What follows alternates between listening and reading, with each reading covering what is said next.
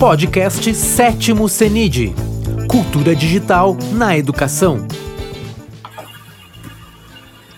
Boa tarde a todos. Damos início ao segundo turno do workshop de pensamento computacional do CENID 2021, com o pensamento computacional e inclusão na educação básica. Teremos os nossos conferencistas, Sérgio Crespo, graduado em tecnólogo em processamento de dados, mestre em engenharia de sistemas e computação, doutor em informática, professor na Universidade Federal Fluminense, UFF. Ruth Mariani, graduada em Educação Física, especialista em Educação Física Especial e doutora em Ciências e Biotecnologia, professora da, na Universidade Federal Fluminense, UFFF, UFF, perdão. Uma Rodrigues de Souza Fausto, analista de sistemas e mestranda em Educação Escolar, professora no Instituto Federal de Educação, Ciência e Tecnologia, Rondônia, e a nossa intérprete, Alessandra Sir, Sirvinskas, muito obrigada por estar aqui conosco novamente.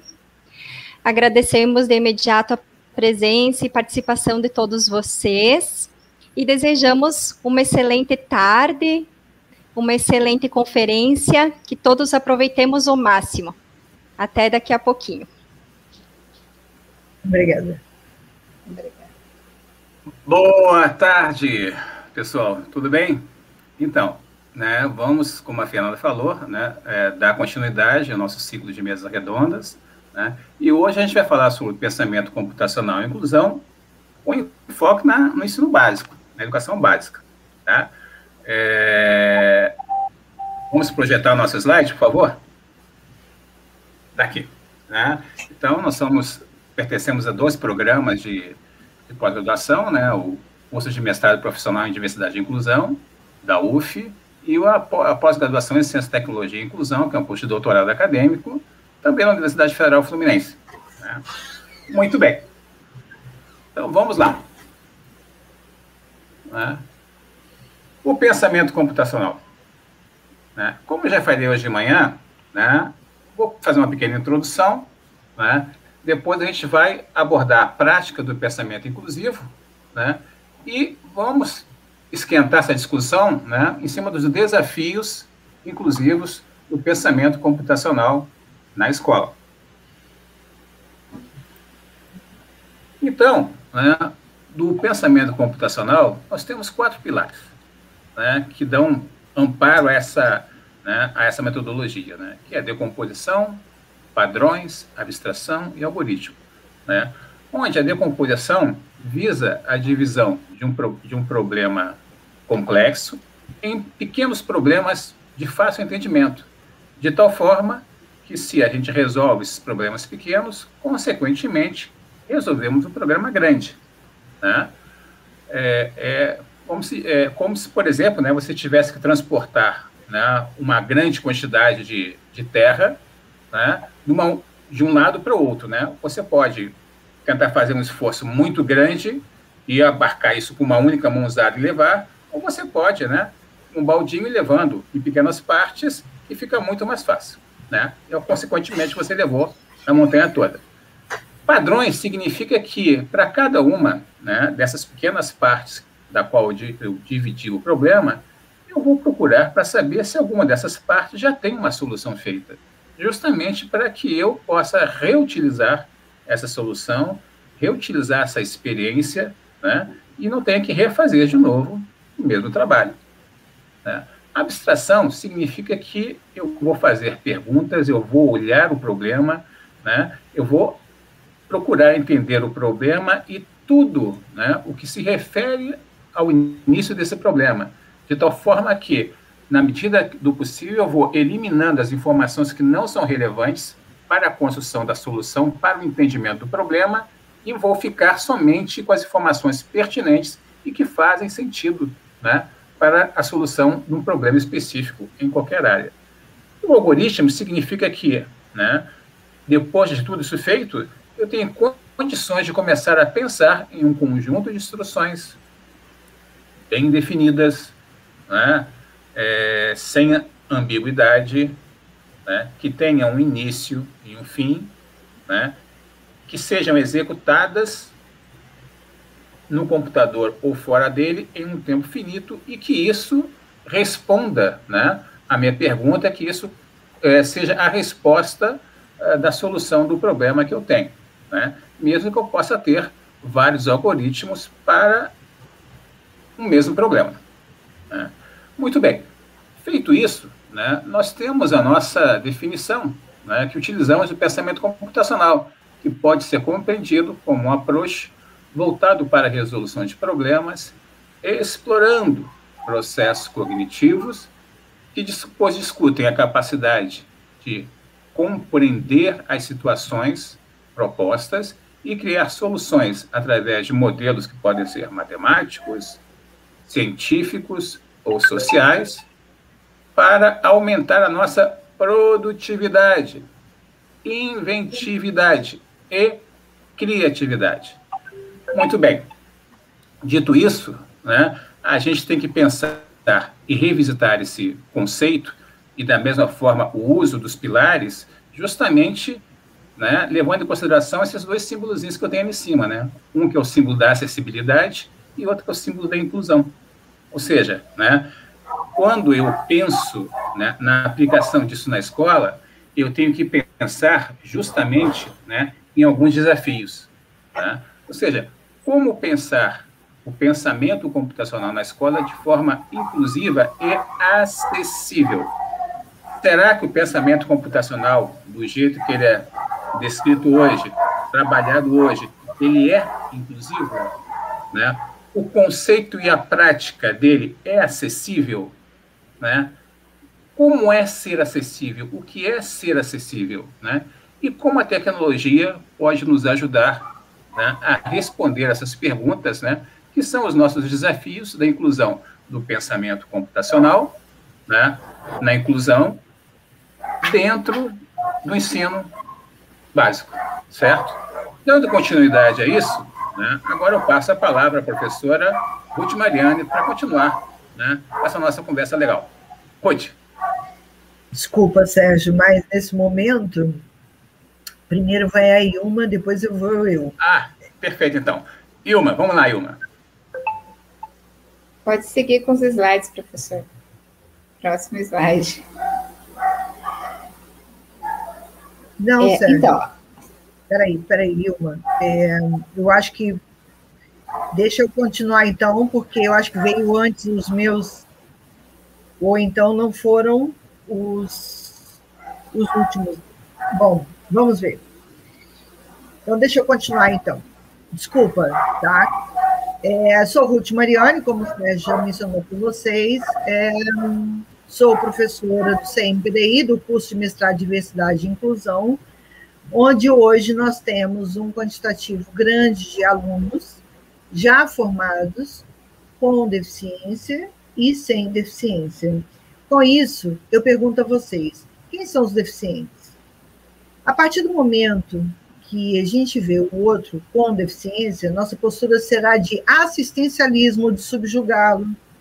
No entanto, ao compreender a diferença do outro, a possibilidade que se encontra outras formas de comunicação e metodológicas para o acesso ao ensino. Com isso, como eu mesmo mencionei anteriormente na palestra é, da manhã, é, as seis dimensões que o Romeu Sozak mencionava para vocês eram as dimensões que traz acessibilidade no ensino ou é, na vida de qualquer pessoa, que são elas atitudinais, que são comunicacionais, pragmáticas, e com isso nós temos que é, as metodológicas, as instrumentais, já estava esquecendo de duas, né? E com isso nós temos que é, trazer, então, pode passar outro slide, algumas escolhas nós temos que fazer a partir do momento que nós recebemos esses alunos. Como que devemos agir? Primeiro, conhecendo a pessoa, para poder melhor escolher o recurso apropriado. Então, não adianta eu trazer já uma solução para um problema se eu não conheço a pessoa. Qual é a limitação que ela tem, ou se ela não tem limitação. Porque muitas das vezes nós queremos ajudar e às vezes acabamos atrapalhando. Então, é importante que a gente saiba quais são os recursos que elas necessitam naquele momento e conhecer todas as possibilidades de acesso que existem já. Então, não adianta a gente tentar inventar a roda se a roda já foi inventada. Possuir conhecimento do auxílio a ser utilizado e avaliá-lo por um período de tempo, os resultados apresentados na interação com o meio. Então, ou seja, se eu escolher fazer uma adaptação para um aluno onde ele tenha uma dificuldade motora, eu, a partir daí, eu posso fazer uma adaptação de caneta, onde ele simplesmente é, vai precisar de um engrossador de lápis, e esse engrossador ele pode ser comprado ou simplesmente é, fabricado por nós. Esse adaptador de caneta ele terá que estar no uso durante um período para ver se o aluno ele se adapta aquilo que você está fabricando. Por exemplo, eu aqui estou fazendo uma adaptação de um lápis para uma criança com um restinho de. Uh, vamos colocar um cone de vedação de ar-condicionado. Era um lixo que eu reaproveitei. Então, durante um período que eu, que eu fiz essa adaptação de caneta para este aluno, eu preciso testar para ver se ele se adapta com isso ou se ele não se adaptar, qual será a minha opção? Uma pulseira iamantada, com um quadro iamantado, para que ele consiga escrever? Então, assim, facilita o, o, o desenvolvimento da aprendizagem. E atuar de forma interdisciplinar, estando em contato com outros profissionais, tais como os engenheiros, arquitetos, profissionais da saúde, para melhor escolher as tecnologias assistivas que nós temos hoje no mercado para aquela pessoa com deficiência. Seguindo.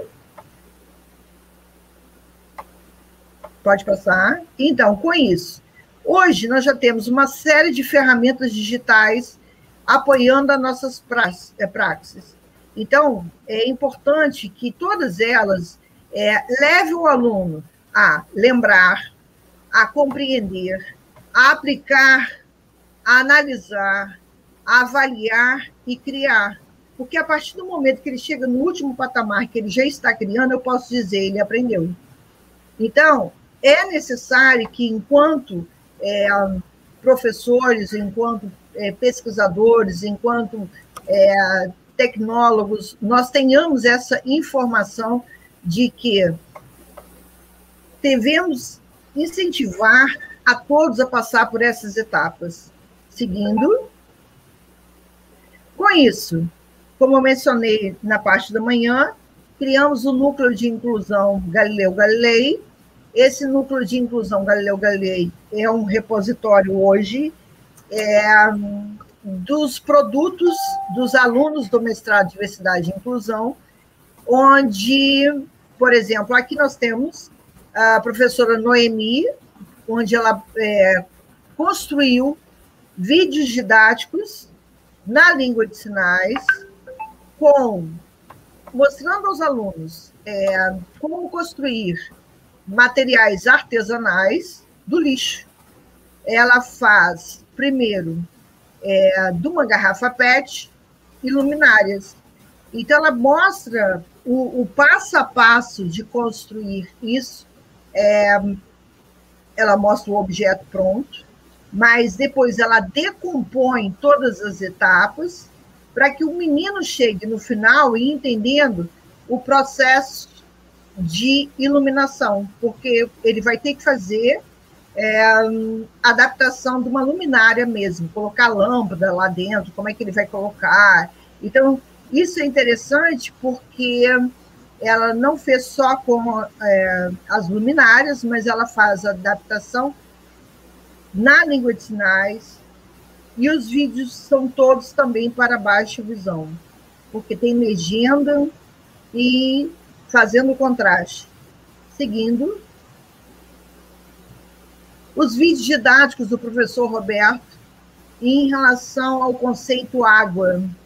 É, nesse repositório, nós tentamos desenvolver diferentes áreas de conhecimento. Mostrei de artes, agora mostro da química. O professor Roberto, ele faz os vídeos legendados na língua de sinais e também com close caption. Então, isso, ele construiu cinco vídeos é, didáticos com esses conceitos, ele construiu os materiais de uma forma concreta, para que também o cego tivesse acessibilidade, porque não ia ter como ele ver o vídeo, mas sim através dos materiais no concreto, como está aqui na foto.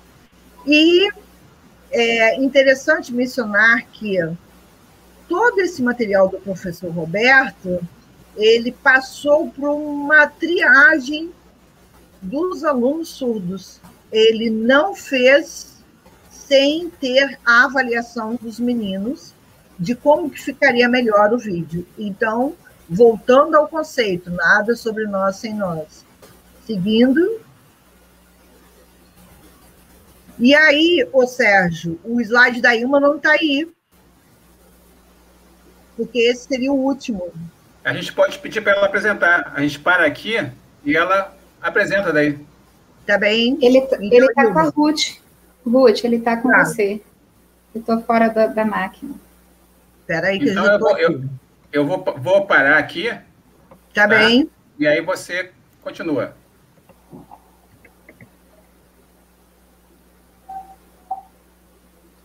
Um instantinho que estou abrindo.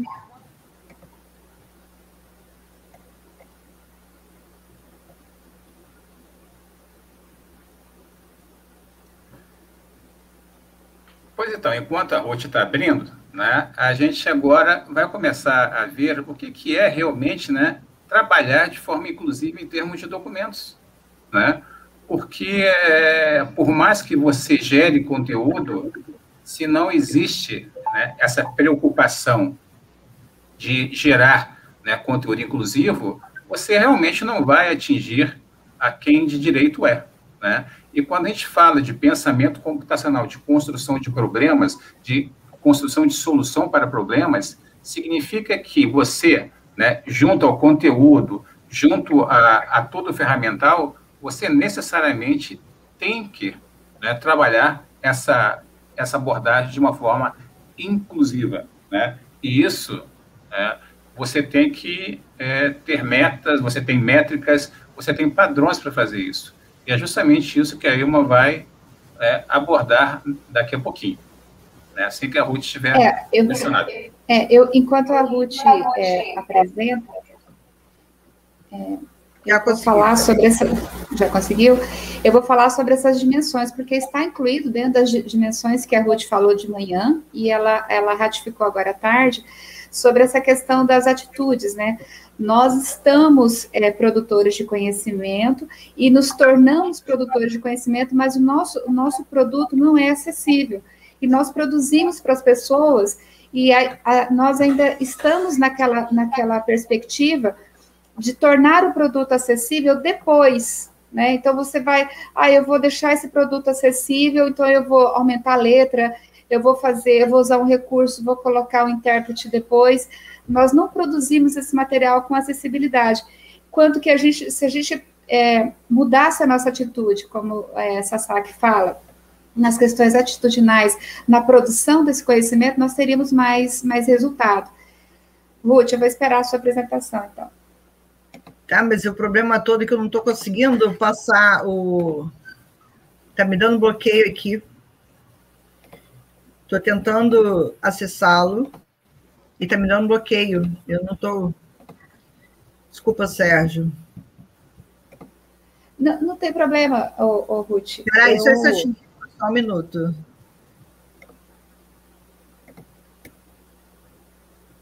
Sérgio, vê se você chegou aí, porque o meu está dando um bloqueio aqui, eu não estou conseguindo passar. É, tem que ser liberado, eu acho.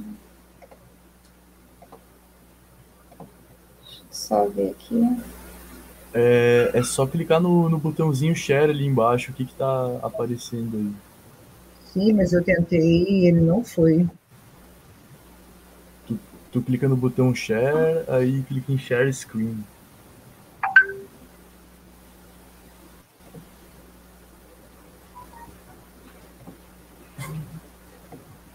Share screen.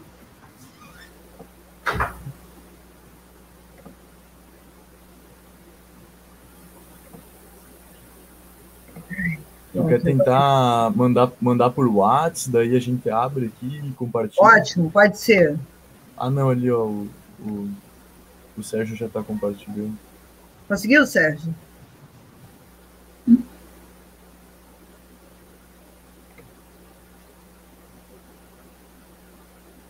Isso. Perfeito, Sérgio. Então, é, nós ouvimos alguns questionamentos hoje na, no início da fala do professor Sérgio, quando ele falou sobre as questões é, é, dos níveis do, do, pensamento computacional.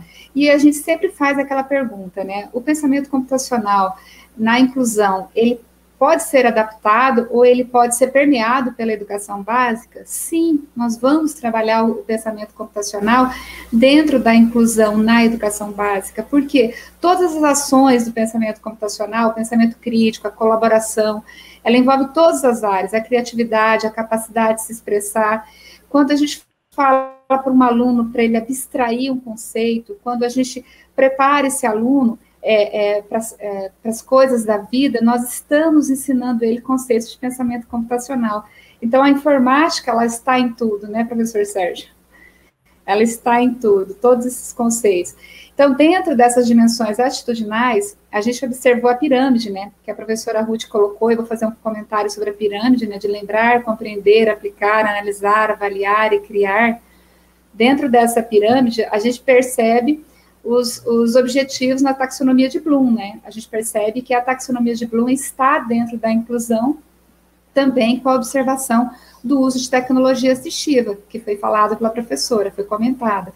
Então, todos nós temos que desenvolver os nossos produtos com acessibilidade. Então, nós vamos falar sobre isso. Pode passar, professor. Pode passar, Sérgio.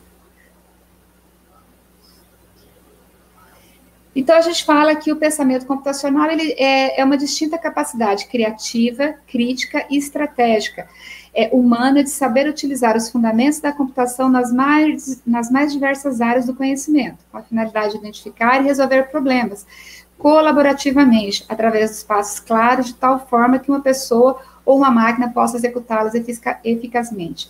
Então, dentro desse conceito, a aplicação disso dentro da acessibilidade, quando eu, professora Ilma, dentro do Instituto Federal, Campos de Pará, estou com um aluno, um, um, uma pessoa com deficiência, o meu aluno, meu, meu estudante, e ele possui uma, uma e eu preciso ensinar informática para ele, eu preciso conceituar, eu vou ter que usar os recursos do pensamento computacional para ensinar ele não só a informática, mas um professor de artes usa a, a todo, to, toda a elaboração do pensamento computacional para passar esse conteúdo.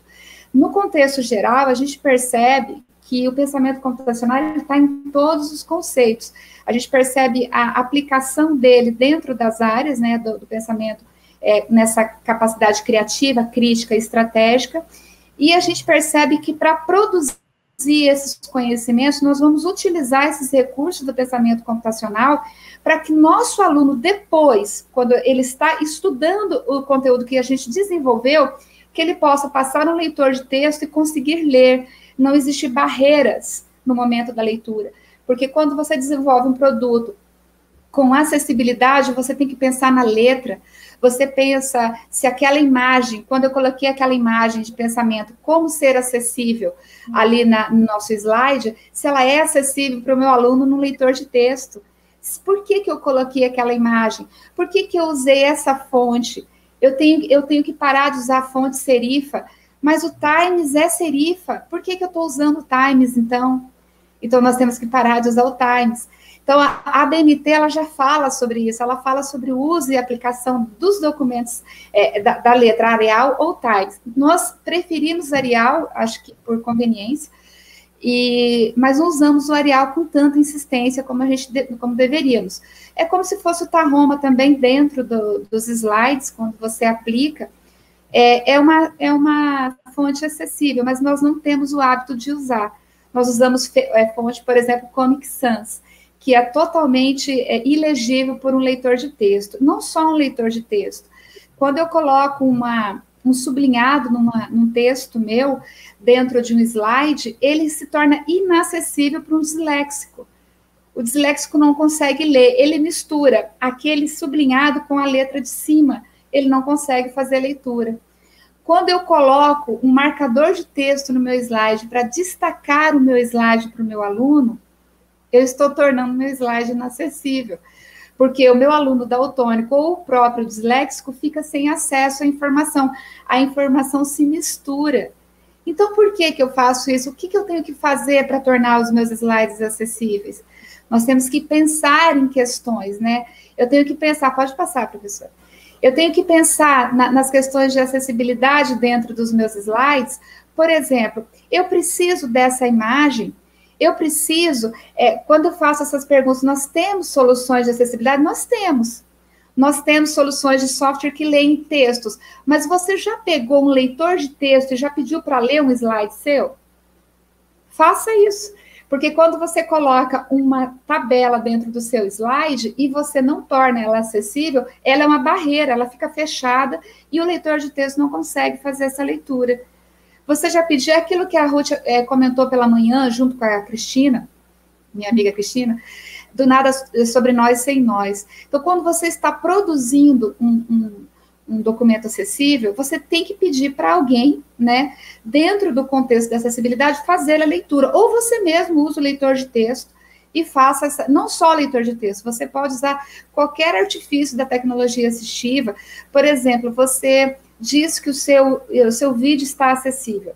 Mas se você não verbaliza corretamente, a legenda não vai é, é, é, ser vinculada de forma correta. Se eu não falo no tempo certo, a, a intérprete de Libras também, a, a minha tradutora intérprete de Libras, não vai conseguir fazer o trabalho dela. Então, tudo depende, é o pensamento computacional organizando o documento. Então, é muito interessante quando você fala, como criar dentro dos conhecimentos do pensamento computacional documentos acessíveis? Você usa a tecnologia assistiva como apoiadora. Você começa a pensar na tecnologia assistiva é dentro do conceito, por que, que eu preciso disso? Então, você começa, assim, a abstrair o conceito, você começa a colocar esse conceito de forma organizada e começa a pensar nas figuras, nas imagens, nas letras, no que, naquela tabela, em todos os conceitos que você desenvolveu e que você colocou ali. Então, quando a gente fala de atitude, é, nós estamos falando da, da, da performance atitudinal, né, de Sasaki, você diz que eu tenho que mudar a minha atitude.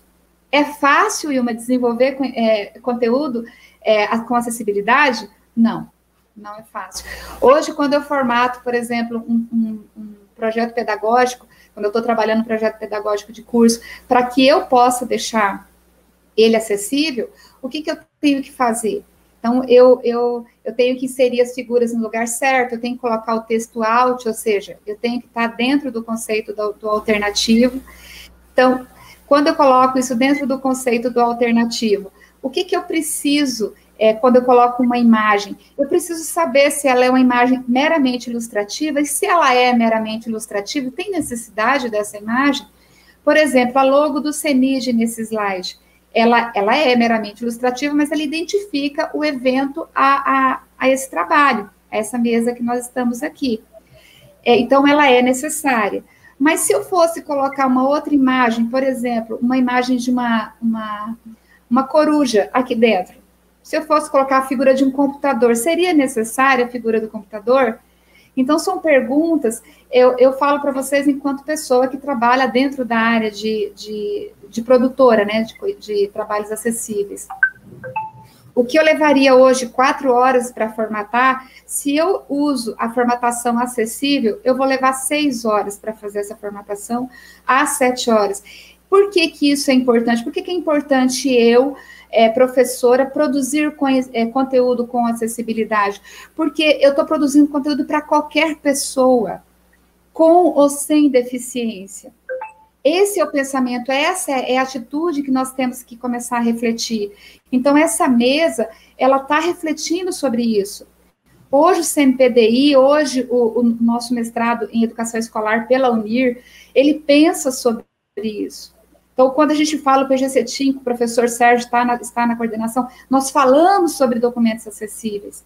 Por quê? Porque é importante a produção. Hoje nós, hoje nós observamos vários eventos que estão dentro, é, que exigem né, a, os artigos em formato acessível. É, todos vão conseguir fazer? Sim, não é, não, não existe uma complicação. Existem nuances, né, de pensamento computacional dentro da produção desse, desse conteúdo. Então, é uma informação muito interessante. Pode passar, professor. É uma informação muito interessante quando você é, coloca os seus documentos dentro dessa, dessa performance acessível e coloca ele na rede. Porque você pode colocar aquele símbolo que o professor Sérgio colocou no início do, do, do trabalho, é, é sobre acessibilidade. Então, esse documento possui acessibilidade. Como a tecnologia nos ajuda, hoje todos, todos os softwares que você utiliza, eles são acessíveis, eles têm é, vínculos de acessibilidade. Os sites, eles têm vínculos para acessibilidade. Nós temos hoje o YouTube, todas as redes sociais estão permeadas pela acessibilidade, nós temos para cego ver, nós temos descrição de imagens em todos os sites é, que nós acessamos, sites que eu digo, dentro das redes sociais, grande maioria tem, ela não é utilizada. Por exemplo, quando eu desenvolvo um site e eu não penso, eu não tenho meu pensamento computacional para desenvolvê-lo com acessibilidade, eu tenho todos os recursos ali dentro, mas eu não crio ele de forma acessível. Um slide. Quando você desenvolve um slide, seja qual plataforma você escolher, ele está vinculado aos conceitos de acessibilidade ele tem o título no lugar certo, ele tem o texto no lugar certo, mas nós teimamos em retirar o texto, o título, né? Nós deixamos só o texto, para caber, acho que para caber mais texto, não sei. Mas é, é, isso torna o seu slide inacessível. Então, quando você tira recursos de acessibilidade, onde, onde a performance do seu software, que teve pensamento computacional acessível, e você não tem esse mesmo pensamento, você acaba é, é, destruindo um trabalho que seria acessível. Então, todos nós é, produzimos materiais, ou produzimos até hoje, né? Porque a partir de hoje eu estou fazendo uma provocação para vocês, é, uma reflexão em relação a essa produção. Então, como nós vamos produzir? Como a tecnologia pode nos ajudar? Então, nós temos aí é, todos os softwares, é, todos os softwares de apresentação, falando de Drive, falando de qualquer software é, dentro é, pacote Office, é, é, de aplicativos para escritório, todos, das mais diversas origens aí, você tem conceitos de acessibilidade. Você tem que colocar a tecnologia para te apoiar. Porque se a tecnologia te apoia, pode passar, professor. Se ela te apoia e o seu pensamento dentro desse, dessa elaboração for é, é, didaticamente organizado, você consegue chegar nessa, nesse desenvolvimento, que é isso que nós esperamos. É isso que nós esperamos a partir de hoje, com essa mesa, com essa provocação. É realmente é, promover essa reflexão. Eu passo a palavra agora para o professor Sérgio e fechar com a professora Ruth aí. Posso falar, Sérgio? Ruth, é com você, vai lá. Então, a partir do momento que a Ilma provocou a vocês a fazer essa reflexão, é, mostrando que na educação básica, independente da disciplina que você estiver dando aula, seja português ou matemática, ou os estudos do meio, porque aqui se chama estudos do meio, é, estudos sociais ou ciências, é importante que a gente saiba que a acessibilidade ela se faz necessária. E a gente menciona que o processo de inclusão ele não está acabado. Nós precisamos formar uma rede forte que entendemos que os profissionais estarão sempre à procura de melhorias para a vida das pessoas com deficiência. Entendemos finalmente que os saberes específicos da educação especial necessitam ser compartilhados dentro e fora da universidade foi com essa intenção que organizamos aqui esses materiais e entendemos que a aprendizagem não é um processo unilateral, e sim um processo que precisa ser socializado constantemente. A inclusão, então, é uma forma de pensar, agir, reagir em prol de todos e com todos. O acolhimento à diversidade, ela tem que ser a nossa meta. Não adianta a gente trabalhar somente pensando nos ouvintes ou somente pensando nas pessoas ditas normais. Nós temos que pensar sempre. Esse é meu aluno, independente do que ele tenha. Ele é um aluno e ele precisa ser atendido. Obrigada. Obrigado, Ruth. Né? Então, para a gente dar um fechamento nisso, né, vejam que o uso da, da, do pensamento computacional ele nos fornece uma maior fluência tecnológica, né, de modo que a gente consegue utilizar e se apropriar né, dessa forma de pensar, dessa forma de encarar o problema, né, e resolver este problema de uma maneira mais harmônica, de uma maneira mais padronizada. Isso não significa perder a criatividade para a resolução, mas ao mesmo tempo né, em que a gente está é, inserido na, na, no contexto de resolver problemas, né, no ensino básico, é importante que a informação que a gente forneça seja uma informação acessível também. Né? Por isso a importância de a gente aprender a gerar documentos acessíveis, porque a gente nunca sabe quem vai fazer uso desse documento. Né? Então, é, o pensamento computacional inclusivo e acessível, ele é muito mais complexo, né?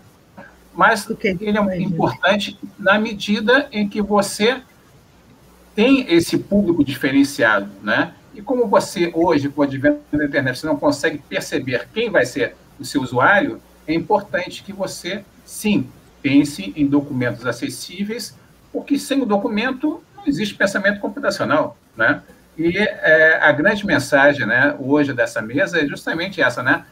O pensamento computacional, né, foi revisitado a ótica da inclusão e a ótica da acessibilidade, justamente para que a gente consiga, né, é, trabalhar a questão do documento inclusivo para aí sim poder explorar melhor esses quatro pilares do pensamento computacional.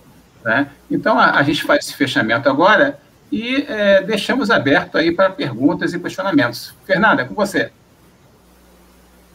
A Viviane fez uma colocação aqui, Sérgio. Ela disse assim: a tecnologia tem sido fundamental nesse momento que nós estamos passando. Sim, Viviane, ela tem sido fundamental nesse processo até por conta do que os pais, nós tivemos que dar aulas não só para as crianças, como também para os pais. E isso fez com que eles entendessem todo esse processo, porque muitas das vezes esse processo ficava ligado somente ao professor e ao aluno, né?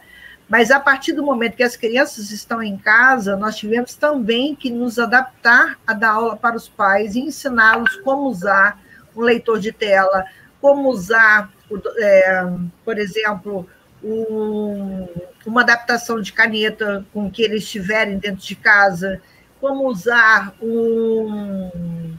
Como abrir um PowerPoint. Como abrir um PowerPoint, né? Então, nós tivemos que reinventar. Pode falar, Ilma, desculpa. Não, é, é só, é, é só, é, é, só reafirmar a sua fala, Ruth, porque assim, quando você fechou lá, quando você colocou a conclusão, você falou perfeitamente é, é, os dados da escola justa, né, proposta por Dubé. Ele diz que nós não temos que produzir é, é, documentos específicos para a pessoa X. Nós temos que produzir documentos acessíveis, porque a escola justa, ela não, ela não diferencia, olha, hoje eu vou fazer um, um esse aqui é para você, esse aqui é para os demais. Esse daqui é para você, esse aqui é para os demais. Não, isso aí é um processo, é um, um processo é, que a criança se sente excluída de toda a organização.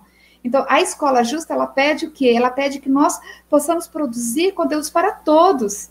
Então, dentro dessa, dessa proposta, é, essas atitudes faladas por Sasaki, é isso, essa mudança que começa, e a gente faz a escola de paz, né? hoje nós, professores, é, é, o chão da escola, né? Nós estamos trabalhando, como a Ruth falou, a escola de pais é, concomitante com os alunos. Então, você não é o pai só que está ministrando aula para os seus filhos, né? Porque os pais falam que estão ministrando.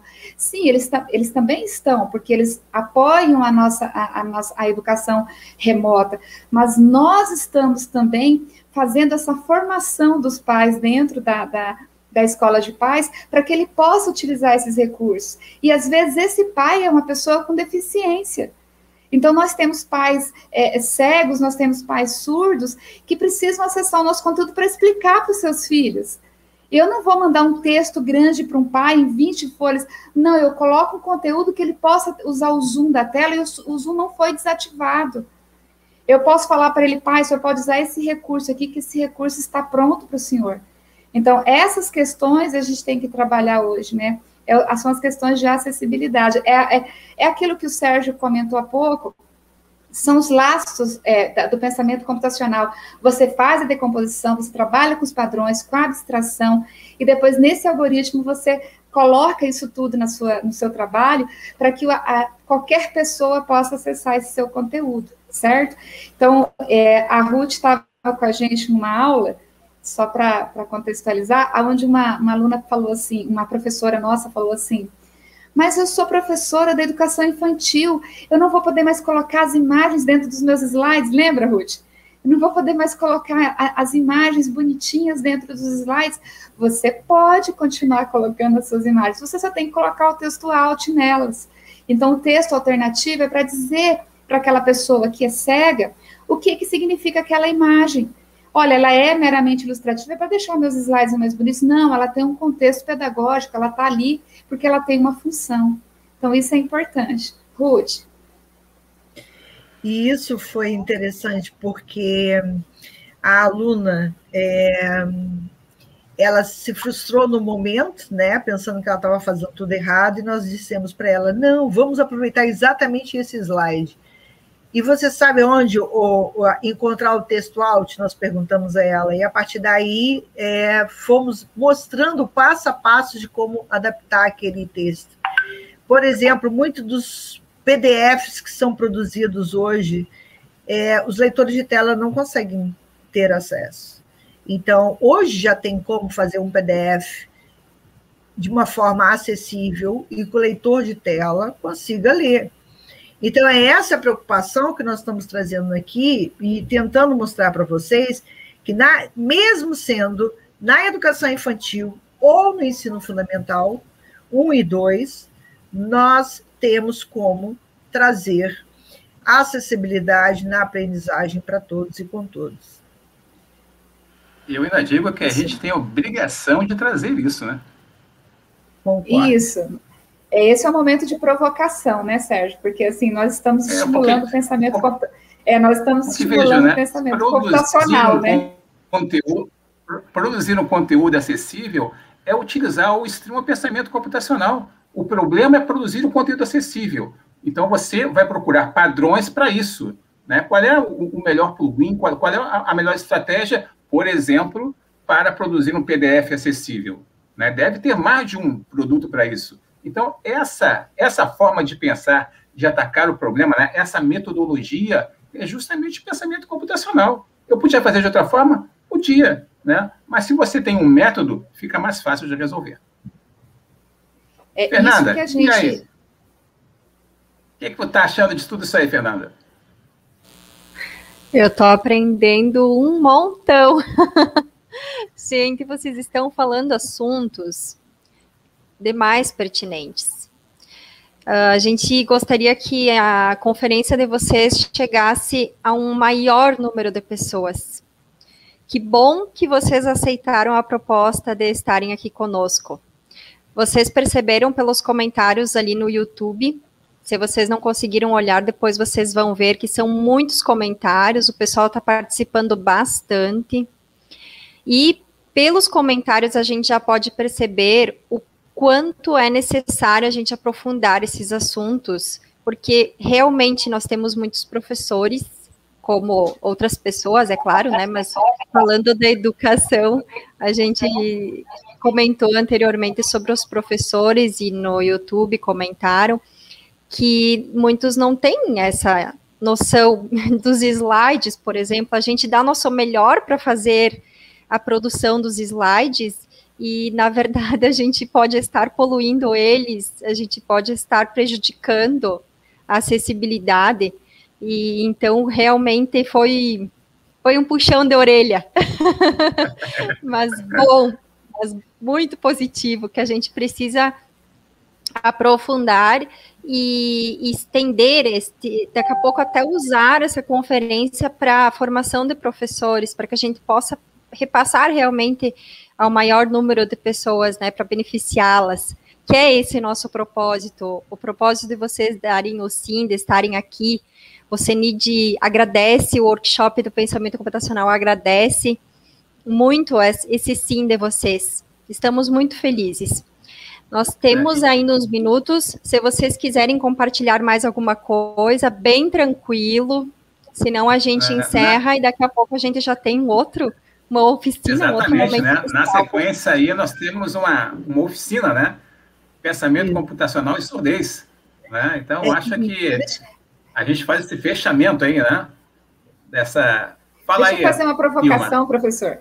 É, eu vou provocar. Passa. Eu quero que vocês, é, eu quero que vocês me digam depois aí no chat, né? Pode ser no chat posterior. É, se vocês encontraram dentro do PDF, por exemplo, você produziu um conteúdo que não era acessível, mas o PDF converte esse documento que está lá há tempos num documento acessível. Todos os recursos, todos os PDFs hoje disponíveis têm esse recurso. Eu quero que vocês me digam se vocês encontram. Então, vamos lá, vamos no nosso pensamento computacional investigar uma ferramenta, identificar onde nós podemos transformar esse conteúdo é, acessível que já está produzido na rede. Então, a gente pode trocar e deixar ele acessível. Prática, né, é esse procedimento? É, é uma provocação. É, não, e tá certo, porque a partir do momento que a gente pensa que a nossa base é, é a educação básica, hoje o quantitativo de pessoas que estão na educação, estão na educação básica, né? Então, todos os alunos é, que chegarem serão atendidos, independente do que eles tenham. E quando você mencionou que isso é importante para os professores, eu digo que isso é importante para qualquer um porque nas empresas aqui, principalmente é, aqui onde eu estou morando, as pessoas têm essa preocupação constante de tentar é, trazer a pessoa com deficiência para o mercado de trabalho, independente se for na indústria, ou se for no comércio, ou se for numa ONG, no terceiro setor, o que for, mas que dê acessibilidade para ela, Hoje, por exemplo, nós todos conhecemos hum, o piso tátil, é colocado nas cidades. Mas muitas das cidades têm colocado o piso tátil de uma maneira indevida. Por conta do quê? Por desconhecimento. E não sabem o que significa esse piso tátil, a importância desse piso tátil.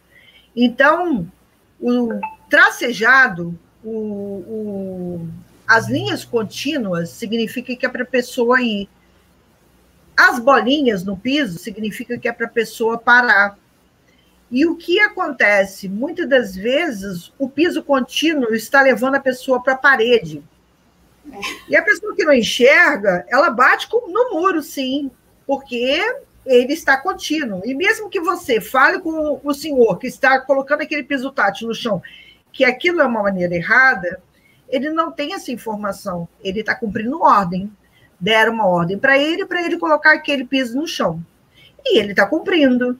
Então, é importante que a sociedade comece a entender para que, que são essas, essas ferramentas que já existem, que não fui eu que inventei, foi o que eu disse, a roda não precisa ser inventada, ela já está aí há muitos anos, só que as pessoas não se dão conta que é, da, da relevância que existe para essas rodas.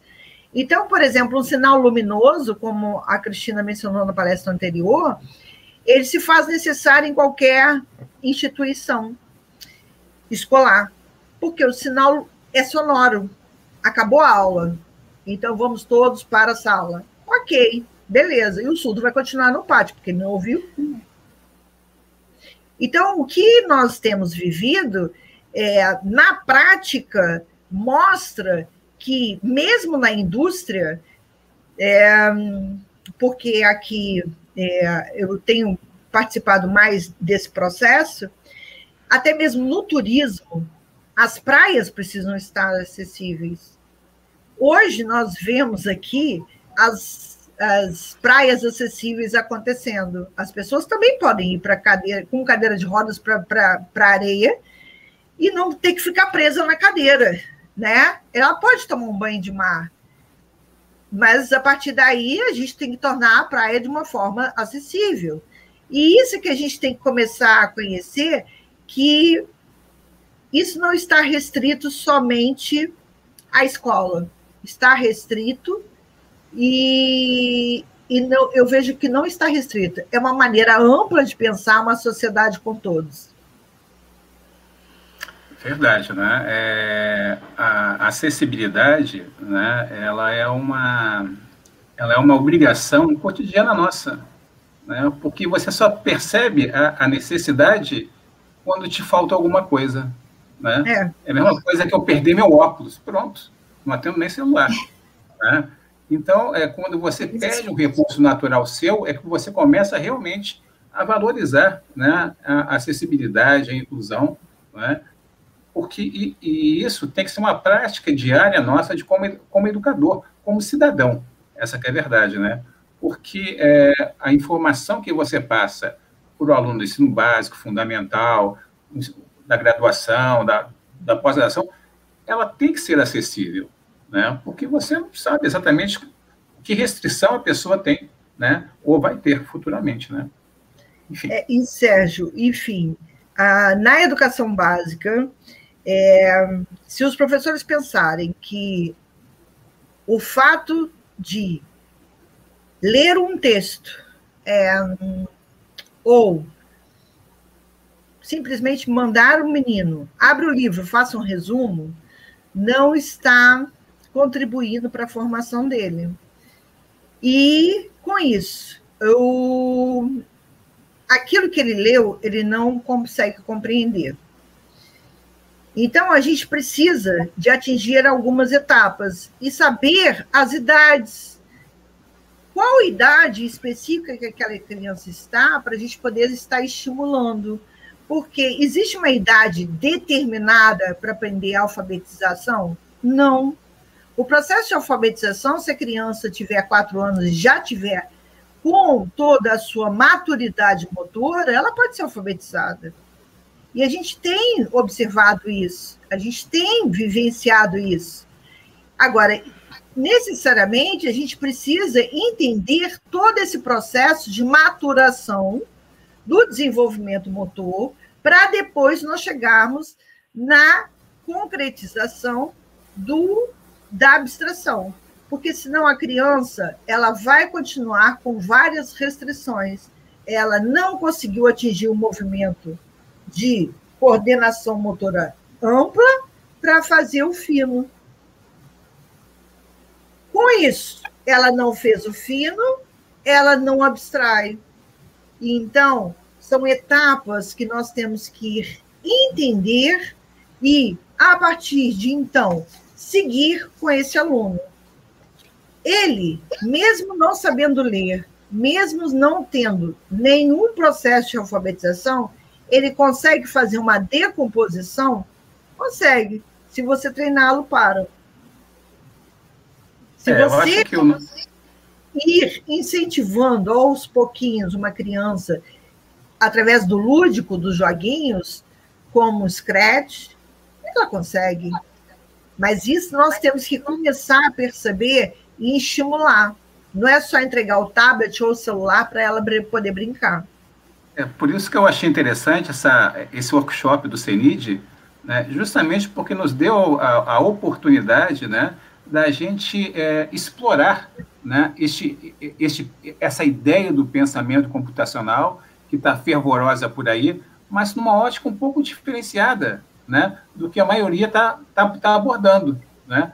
Porque é, é, essa, é, essa, esse ato de inclusivo, né, esse ato acessível, né? ele, ele, no momento que ele vira um, uma, uma, um hábito para todo mundo, né, isso requer uma certa maturidade, isso requer uma consciência coletiva, com certeza a gente trabalha melhor né, os conceitos de solução de problemas.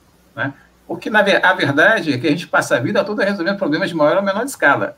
Né? Se você tem um método para isso, você vai ser um pouco mais feliz. Né? Se você não tem, é outro problema, né?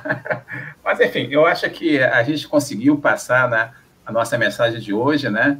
E às 2h45 temos outra aí, mesa redonda bacana, né? E eu já sei, porque eu já vi o que o pessoal vai apresentar, os exemplos são muito interessantes, só que eu não vou contar aqui não.